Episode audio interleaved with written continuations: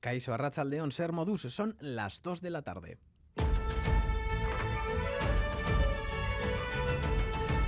Crónica de Euskadi con Lier Puente. El cine está cada vez más eh, muy pegado a la tierra, muy pegado a, a, la realidad, a los problemas sociales. Es, para mí es una herramienta de transformación social inmensa. Una joya de niña, entonces me ha hecho especial ilusión, la verdad, que, que, me lo diera ella. O sea, es que yo la abrazaba y es que no, no, no, la podía soltar. Hemos llegado al corazón de los académicos españoles. Ahora hay que dar el salto a el charco y ir a Los Ángeles. Víctor es cine puro, él es cine, ¿no? Y su película, lo he dicho más veces, es una matriosca, es cine dentro del cine, dentro, dentro del cine. Muy feliz por la película, pero muchísimo, que es el trabajo de todos, porque es, bueno, tengo mucha presencia en la película y ha estado todo el equipo ahí trabajando para para que el personaje tuviera esa fuerza. Súper agradecidos de tener el apoyo de la academia, de, la gente, de los festivales, de los compañeros y compañeras. Y bueno, pues al final bueno, esta colaboración Galeuskal funciona, así que espero que por mucho tiempo. Escuchamos a los protagonistas y autores de 20.000 especies de abejas, Robot Dreams, Cerrar los Ojos, Ocorno y To Birth or Not to Birth. Hoy han dormido con un Goya bajo el brazo. El cine vasco ha podido hacer frente a la luz de premios de la Sociedad de la Nieve y se ha llevado ocho cabezones. En unos minutos conectamos con Valladolid para analizar la gala y la fiesta posterior.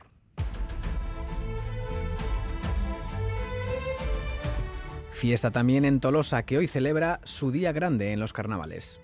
Gu piratas goaz. Sukaldariz gu. Masterchef. Policía. Ni nomoa. Pitufo. Espantapájaros. Hemos venido la primera vez y la verdad que me encanta. Y me encanta lo de los balcones. balcones. Nunca lo había visto. Es ideal. Es, es, que es una ideal. pasada, una pasada. Sí. Aunque las cuadrillas han parado durante dos horas por desavenencias con el ayuntamiento. No tenemos pabellón para el año que viene. Nos han chantajeado al formar el recorrido. Han reducido la zona de las carrozas y no nos tienen por parte importante del carnaval.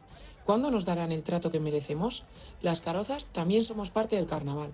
También les contamos que la Ertzaintza atribuye al comando Ibarla de ETA el asesinato del agente Ramón Doral, Moncho, en 1996. La Audiencia Nacional ha reabierto el sumario tras la ampliación del atestado remitido por la Ertzaintza, aportando nueva información que podría esclarecer el atentado. La viuda de Doral se ha mostrado escéptica. escéptica. Cristina Sagar Sagarzazu. Dentro de que es tiempo acabará por la calle, o acabarán, igual me los cruzo, prefiero no saber quiénes son. No sé, es que hay reacciones que a veces no te contienes, entonces prefiero no. Y en Iruña, la viuda de David Pérez Cerracedo, el guardia civil fallecido tras ser arrollado por una narcolancha en Barbate, se ha negado durante la capilla ardiente a que el ministro de Interior, Fernando Grande Marlasca, fuera quien colocase una medalla en el féretro, alegando que su marido no hubiera querido eso. Finalmente ha sido el agente que portaba la medalla quien ha colocado la insignia. La Asociación de Guardias Civiles Jucil pide tomar medidas y la dimisión de Marlasca. Agustín Leal.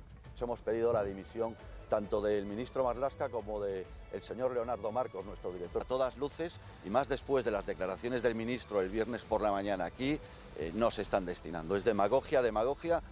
Nosotros lo llevamos avisando desde hace dos años, la violencia del narcos.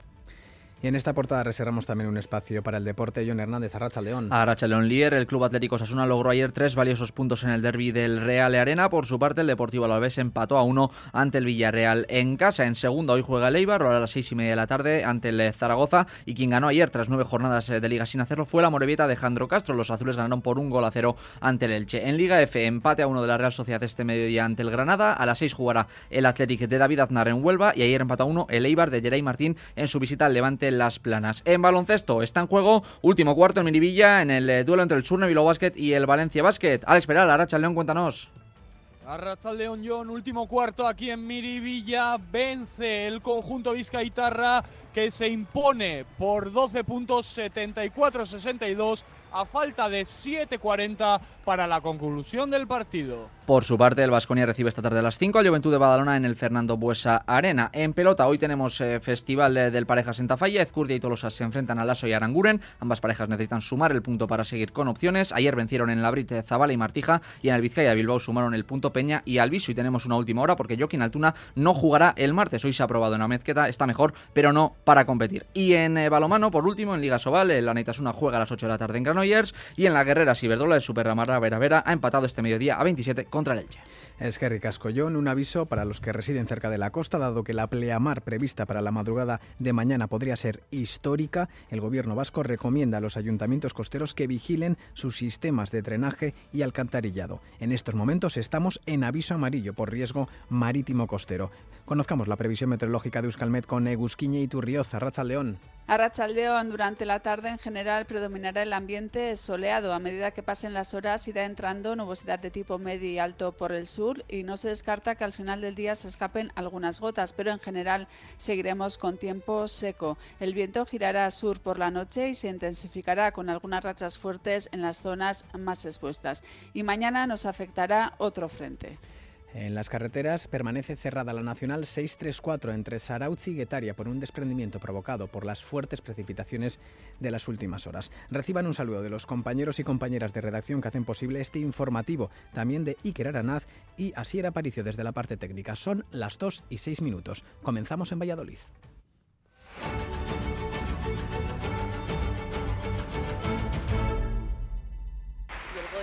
A Mejor Dirección Nobel es para Estíbaliz Urresola Solaguren por 20.000 especies de abejas. Es que ricasco mi guztioi. Es muy emocionante, gracias académicas, académicos, recibir este regalo. Es muy emocionante. Dulce resaca para el cine vasco que anoche se hizo con ocho Goyas. La película de Juan Antonio Bayona, La Sociedad de la Nieve, sobrevoló con facilidad sobre el resto de nominados con 12 cabezones, pero no ensombreció la producción Euskaldun de este último año. La multipremiada 20.000 especies de abejas suma otros tres reconocimientos, los de Mejor Guión Original y Dirección Nobel para Estíbaliz Urresola, que escuchábamos ahora, y Mejor Actriz de Reparto para Anne Gavarain. Y la lista sigue. Robot Dreams, eh, Cerrar los Ojos, To Birth or Not To Birth, Ocorno. Los premiados, muchos de ellos sin creerse aún eh, que han dormido con un cabezón entre sus manos. Allí en Valladolid está el jefe de cultura de esta sintonía, Galder Pérez, Arrachaldeón. A Rachaldeón, Lier, pues sí, desde luego, ¿no? Siempre son súper emocionantes este tipo de, de, noches y la de ayer lo fue y mucho. Como decías, 20.000 especies de abejas se ha visto reconocida con tres importantes premios, Mejor Dirección Nobel y Mejor Guión Original, dos premios muy importantes para Estivaliz Urresola. En ambas categorías, además, compartían nominación con películas de autor muy diversas y realmente comprometidas. Así lo reconocía la propia Esti. Creo que justamente hacen justicia a esto de lo que se estaba hablando también en la gala, eh, y es que, que, el cine no es una cosa que hagan unos señoritos y para ellos y ya está. El cine está cada vez más eh, muy pegado a la tierra, muy pegado a, la realidad, a los problemas sociales. Es, para mí es una herramienta de, de transformación social inmensa, no solo para las audiencias que ven las películas, sino también para nosotras y nosotros haciéndolas, ¿no? Y, y este no fue el único premio para la directora alavesa, ¿verdad, Galder? No, porque el elenco de, de 20.000 especies de, abejas ha sido reconocido bueno, en muchísimos certámenes y festivales. Ya en su estreno, la niña Sofía Otero se llevaba el oso de plata a la mejor actriz eh, y uno de, de, los momentos emocionantes de anoche fue precisamente cuando ella anunciaba y le daba el Goya de honor a la mejor actriz de revelación a Anne Gavarain, la actriz donostiarra, encantada. Sí, la verdad que ha sido muy, muy, muy emotivo, muy emotivo, porque es que además ella es, es que es adorable, esa niña, y pero es que la adoro desde el, desde, desde el primer segundo que la conocí. y luego es que te hace tan fácil el trabajo y el rodaje y, todo. O sea, es que es una joya de niña. Entonces me ha hecho especial ilusión, la verdad, que, que me lo diera ella. O sea, es que yo la abrazaba y es que no, no, no la podía soltar. Ha sido una lluvia de premios también para la animación vasca que ha sido reconocida. Un año más, sí, porque el mejor cortometraje, Not To Bear, eh, se llevó el Goya, y dos premios para Robot Dreams de Pablo Berger, mejor largo de animación y mejor guion adaptado. Como en todas las historias del cineasta bilbaíno, hay mucho amor humano y al cine. Duda, yo, yo soy un humanista, me interesan las historias de amor, todas mis películas son historias de amor y quiero hacer películas emocionantes y Robot Dreams es una película que emociona, que toca el corazón y esperemos llegar al corazón de los, de los académicos americanos. Hemos llegado al corazón de los académicos españoles, ahora hay que dar el salto a el charco y ir a Los Ángeles a convencerles que vean Robot Dreams y que se emocionen. Víctor Erice fue el gran ausente de la noche. Se hizo con un solo Goya a mejor actor de reparto para José Coronado. Una pena, desde luego, que quedase tan en la sombra esta estupendísima película, como otras muchas, por cierto. Ocorno, de Jayone Camborda, sí que se llevó el único Goya al que optaba el de actriz revelación para Janet Novas. Sin duda, La Sociedad de la Nieve arrasó absolutamente con todo. Una superproducción que va camino a los Oscar. Lo mismo que Robot Dreams de Berger. Buen viaje porque ambos ahora mismo vuelan a Los Ángeles. Galder Pérez, en directo desde Valladolid, muchas gracias por traernos toda esta información de la gala de los Goyas. También agradecemos a Miquel Retegui la ayuda técnica. Es que ricasco hoy. Placer, Bat.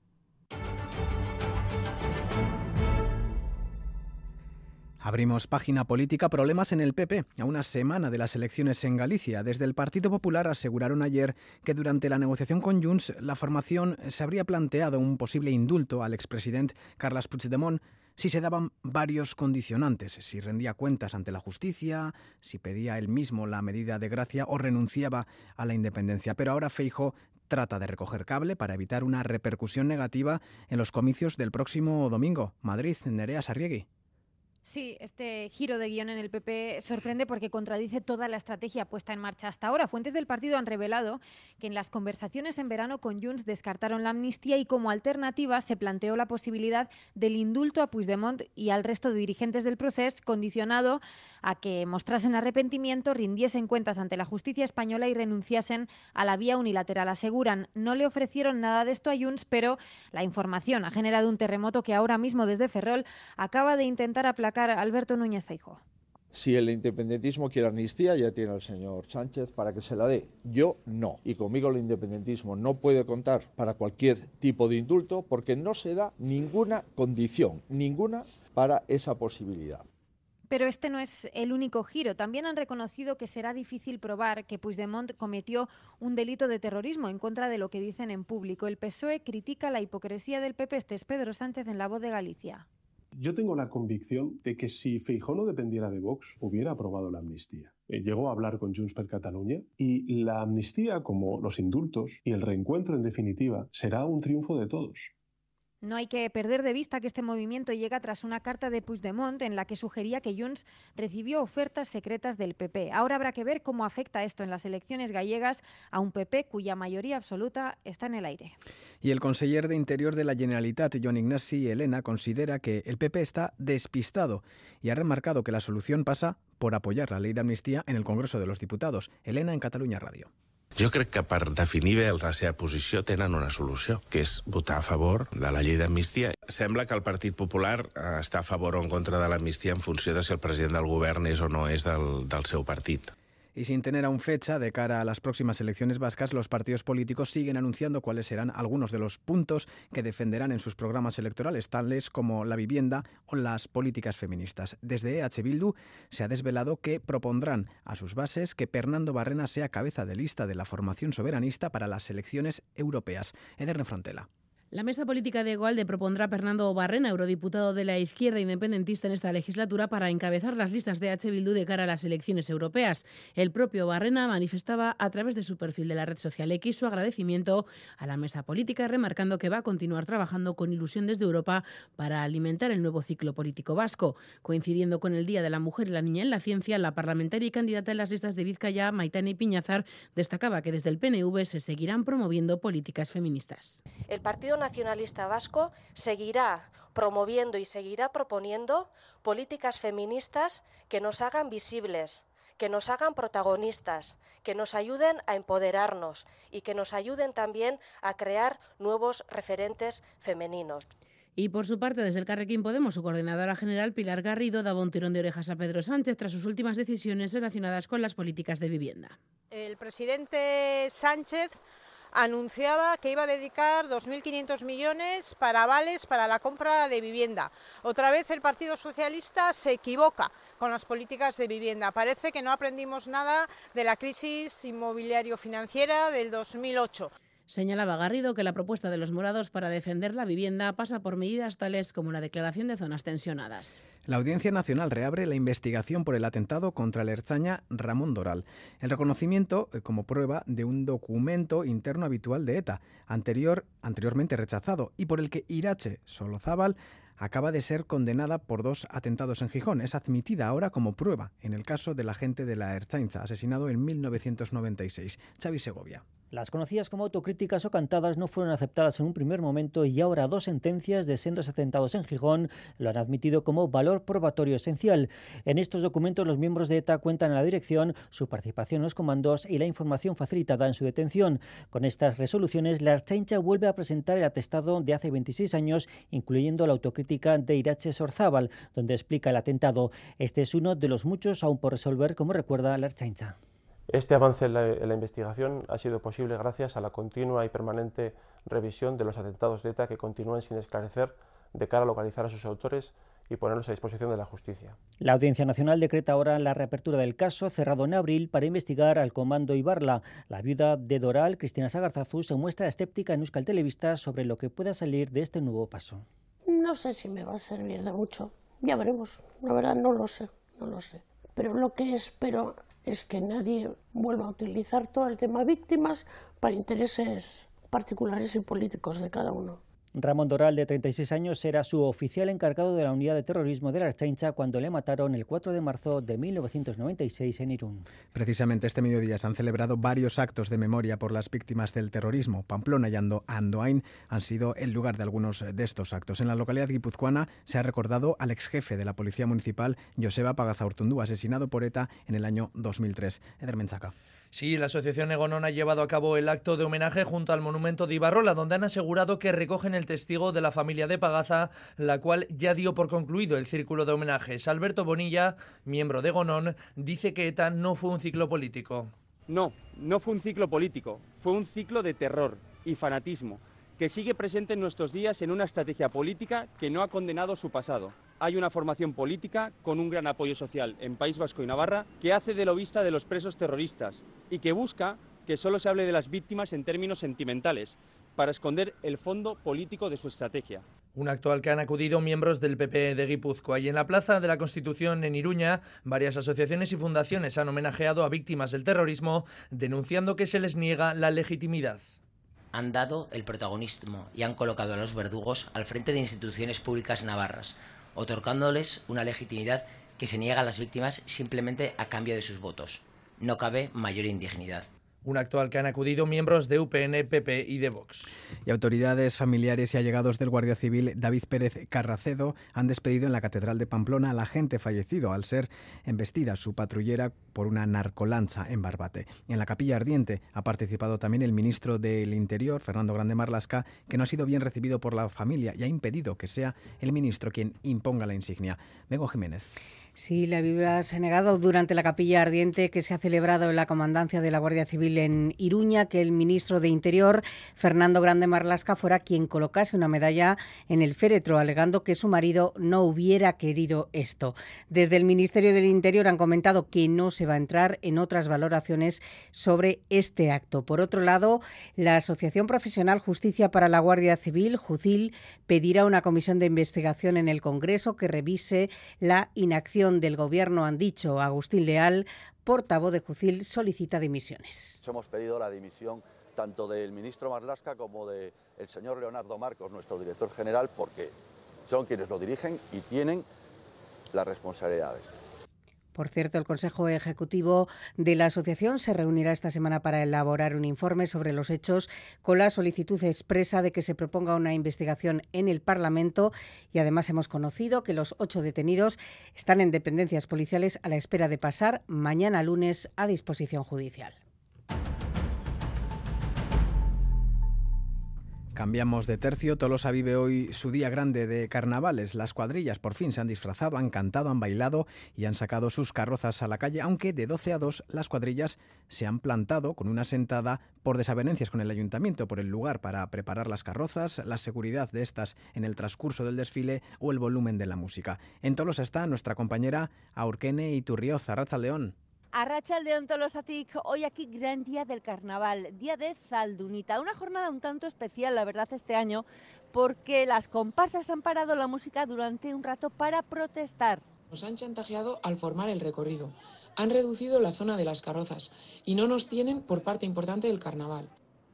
Se quejan de que no se les tiene en cuenta, de que el ayuntamiento les deja de lado, reclaman su protagonismo en el carnaval y con este mensaje han parado su fiesta durante dos horas este mediodía. Pero, ¿qué os voy a decir? La música, la fiesta aquí no cesa, es eh, un no parar. El carnaval de Tolosa es imparable y es que es muy especial. Regustik parte hartzeula denak ondo pasatzeko asmoak inateatzea gala eta prestaketa asko ite dugu azkenean egun baten ba, denak disfrutatzeko. Zagit gizon ambientea, jende asko, eta martxa jarra. Jendeak muzorrok lantzeitula, ez dala ateatzen etxen harrapatzen lehenengo gauzak emaizik eta txukun jazte gehala eta sagetze gehala. Hemos venido la primera vez y la verdad que me encanta. Y me encanta lo de los balcones. Nunca lo había visto. Es ideal. Es, es, que es una pasada, una pasada. Sí. La verdad es que me encantaría poder eh, enseñaros con imágenes también todo lo que me está rodeando. Es una variedad de disfraces infinita. Aurten pixkat eh, mezkla. Unikornioa, bileoi eta katu galaktikoa edo. Ba, hiru trapo jasota. Gu pirataz goaz. Sukaldariz gu. Masterchef. Polizia. Ni nomoa. Pitufo. Espantapájaros. Ja, Peaky Blindersak. Juntatu gea gutxi gora bera irurogeita mar pertsona, eta guain baseitun dantza bat ingo deu. Pues efectivamente, música a tope y todos a bailar. Punkis, obispos, extraterrestres, una cuadrilla de presos recién escapados de la cárcel. Aquí andan todos alrededor disfrutando y haciéndonos disfrutar de la fiesta de este carnaval tan especial que es el de Tolosa. Es que ricasco aunque disfruta de, de, las fiestas de Tolosa. Estamos inmersos en plenos carnavales. Eh, es más que probable que ya tengan el disfraz preparado con todo lo que ello conlleva. Para quienes apuestan por el maquillaje o las lentillas de fantasía, se recomienda hacerlo siempre bajo supervisión médica. Ederne Frontela. Como cada año hay disfraces listos para arrasar, en los carnavales de este 2024 no será difícil encontrarse con más de una Barbie o diversos piratas, pero casi todos esos disfraces implican una cosa, el maquillaje, productos llenos de geles, brillantina o pegamento que pueden afectar a la salud de nuestros ojos. Nagori Restarazu, oftalmóloga pediatra del Instituto Clínico Quirúrgico de Oftalmología todo el maquillaje que se vaya a utilizar pues debería ser un maquillaje que esté homologado para el uso oftalmológico y no esos maquillajes pues que a veces compramos en bueno pues en algunas tiendas que, no nos dan toda la seguridad y luego entra cualquier tipo de purpurina o sombra de ojos o pegamento dentro del ojo pues que te puede provocar desde cosas más leves como una queratitis, sequedad ocular hasta úlceras o inflamaciones o patologías más importantes oculares. Pero si hay algo que preocupa también a los oftalmólogos es la moda de las lentillas de fantasía que pueden generar daños en las córneas, tales como infecciones o pérdidas de visión. Por eso recomiendan higiene y supervisión siempre que vayas a poner la lente de contacto, pues eso, manos bien limpias, una lágrima artificial para hidratar y luego el uso de la lente de contacto, las horas eh, exactas, y quiero decir, sin pasarse y desde luego sin quedarse dormido por la noche con ellas, porque luego es verdad que a la hora de retirarlas, pues puede ser muy complicado. Si tras cumplir las recomendaciones siguen sintiendo visión borrosa, enrojecimiento ocular, sensibilidad a la luz u ojo seco, consulten a su médico. Pueden estar desarrollando una infección. Vamos con más temas. Y Castol en el Cartea celebrará en junio su séptima asamblea. En ella trabaja ahora la directora general Agurne Barruso, que lleva poco más de un mes en el cargo. Entrevistada en Crónica de Euskadi fin de semana, admite que uno de los retos más inmediatos pasa por aumentar el uso del euskera entre el alumnado. Critica que la ley vasca de educación no ahonde en el modelo inmersivo. Joana Sánchez. Admite Agurne Barruso que la bajada de la natalidad podría conllevar el cierre de aulas. Nosotros no prevemos cerrar ninguna Icastola. Sí puede ser que en algunas, según cómo haya sido la evolución de la natalidad en esa localidad, se cierre alguna aula, pero Icastolas no prevemos cerrar ninguna. Entre los retos inmediatos de Icastol en el CARTE A, actuar ante el descenso del uso del euskera entre el alumnado. Precisamente critica Barruso que la ley vasca de educación ha sido una oportunidad perdida para ahondar en el modelo inmersivo, además de presentar otras carencias. Era una oportunidad perdida no haber ahondado más en todo el tema de la euskaldunización, haber concretado cosas. Se le pone al alumnado un perfil de salida lingüístico del B2, pero no se concreta cómo se va a evaluar la obtención de, ese nivel. No sabemos cómo vamos a llegar a la gratuidad, pues tiene lagunas. Una gratuidad a la que Icastol en el Cartea quiere llegar, pero reclama a su directora general la necesidad de aumentar la financiación. Con lo que nosotros recibimos mediante el concierto otras eh, subvenciones, no cubrimos los gastos de nuestra actividad. Eh, tenemos claro que según vaya avanzando el gobierno vasco hacia esa financiación real, nosotros iremos bajando las cuotas y estamos deseando de llegar a cuota cero. Y todos los esfuerzos centrados ahora en la séptima asamblea de las Icastolas de Euskal Herria, que se celebrará en junio y marcará las líneas de actuación de la próxima década. Hoy, 11 de febrero, se celebra el Día Internacional de las Mujeres y las Niñas en la Ciencia, una jornada que tiene como finalidad promover el acceso y la participación equitativa de mujeres en el ámbito tecnológico y científico, además del matemático. En Euskadi, en las últimas décadas, eh, se ha avanzado de manera notable en la presencia femenina en estos sectores, pero queda camino por recorrer. Y muestra de ello es, según datos del Eustat, que hay cerca de 8.500 mujeres investigadoras, un 35% más que hace 10 años. Susana Armentia. Sí, cada vez hay más ingenieras, matemáticas y científicas, pero ellos siguen siendo mayoría y eso a pesar de que, según los datos del Instituto Vasco de Estadística, el 51% de las estudiantes de bachillerato escogen la modalidad de ciencias y tecnología, cinco puntos más que hace una década. Es en la universidad donde ellas, que copan el 54% de las matrículas, optan mayoritariamente por carreras de ciencias sociales y jurídicas, también por las relacionadas con las ciencias de la salud como medicina. Sin solo el 29% elige una ingeniería o arquitectura y en grados como electrónica, informática o mecánica, apenas un 20% tiene nombre de mujer. Algo muy parecido ocurre en la formación profesional superior, donde además 7 de cada 10 alumnos son chicos y al igual que la universidad, las que optan por el mundo científico estudian sanidad o química. Queda camino pues por recorrer, pero la nota positiva es que se ha avanzado mucho en los últimos años y muestra de ello es que más de 13.000 mujeres dedican su actividad profesional al ámbito de I+D y hay cerca de 8.500 investigadoras, un 35% más que hace una década. Por ello, en este día tan señalado hemos querido conocer la labor de varias mujeres científicas. Bego suelen recibir becas de investigación más modestas que sus colegas masculinos. Representan el 28% de los licenciados en ingeniería y el 40% de los licenciados en informática y suelen tener carreras más cortas y peor pagadas. Mujeres como Aichi Berilera, ingeniera de diseño de construcción en Bellota Herramientas. A diseño herramientas de construcción. Todo lo que está relacionado con el metal, fabricación de esa forja, también madera. Yo la mayoría de veces me dedico a martillería. Y como Sonia García, responsable de Medio Ambiente y Calidad en Agaleus. Bueno, ahora mi actual puesto de trabajo estoy de responsable de medio ambiente en una empresa de tratamiento de residuos, de residuos industriales. Entonces eso también te permite conocer la industria, bueno, en todos sus ámbitos. A pesar de que los ámbitos de la ciencia, tecnología, ingeniería y matemáticas se consideran fundamentales para las economías, hasta ahora no se ha alcanzado la igualdad pues sí, hay mucho hombre de una edad avanzada, más mayor, pero bueno, yo he tenido la suerte de que siempre me han tratado muy bien. Sí choca, sí choca. La industria está muy masculinizado y que vaya una mujer con un casco y un chaleco, sí se ve así como, ¿quién es esta? Sí, sí. Ellas siempre tuvieron claro el dedicarse a la ciencia, siempre hay referentes. Miren Basaras, que era profesora de la universidad, por ejemplo, o bueno, Margarita Salas, que fue eh, esta científica que estuvo con el tema del ADN. Como referente siempre me he fijado en, mi mamá, que siempre ha sido una luchadora, no es autónoma y pues bueno, te lo puedes imaginar. Y que si quieren algo, pues que, se, que se esfuercen, que no dejen de intentarlo, que al final llega. Las mujeres y las niñas desempeñan un papel decisivo en las comunidades científicas y tecnológicas y debe reforzarse su participación. Actualmente, solo el 12% de los miembros de las academias científicas son mujeres. Y más de 830 familias se beneficiaron el pasado año de las ayudas para la contratación de personas trabajadoras para el cuidado de los hijos e hijas, una medida que busca estimular la conciliación para, la que se han destinado 1,02 millones de euros. Ederne. El pasado 2023, 834 familias se beneficiaron del programa de ayudas para la contratación de personas trabajadoras para el cuidado de hijos e hijas menores de 14 años que el Departamento de Igualdad, Justicia y Políticas Sociales puso en marcha el septiembre de 2022. Gracias a esta medida, que busca avanzar el reparto equitativo y paritario de tareas domésticas y también que hombres y mujeres puedan seguir desarrollando su vida laboral, las familias adscritas han recibido un importe medio de 911 euros. Por territorios, Vizcaya es la que más familias ha ha visto beneficiarse 538, le sigue Guipúzcoa con 223 y 73 más en Araba. Del total de las demandantes de esta ayuda, 316 familias, un 38% del total pertenecen a colectivos vulnerables, siendo 22 de ellas monoparentales, 283 familias numerosas y 11 más con discapacidad y o dependencia.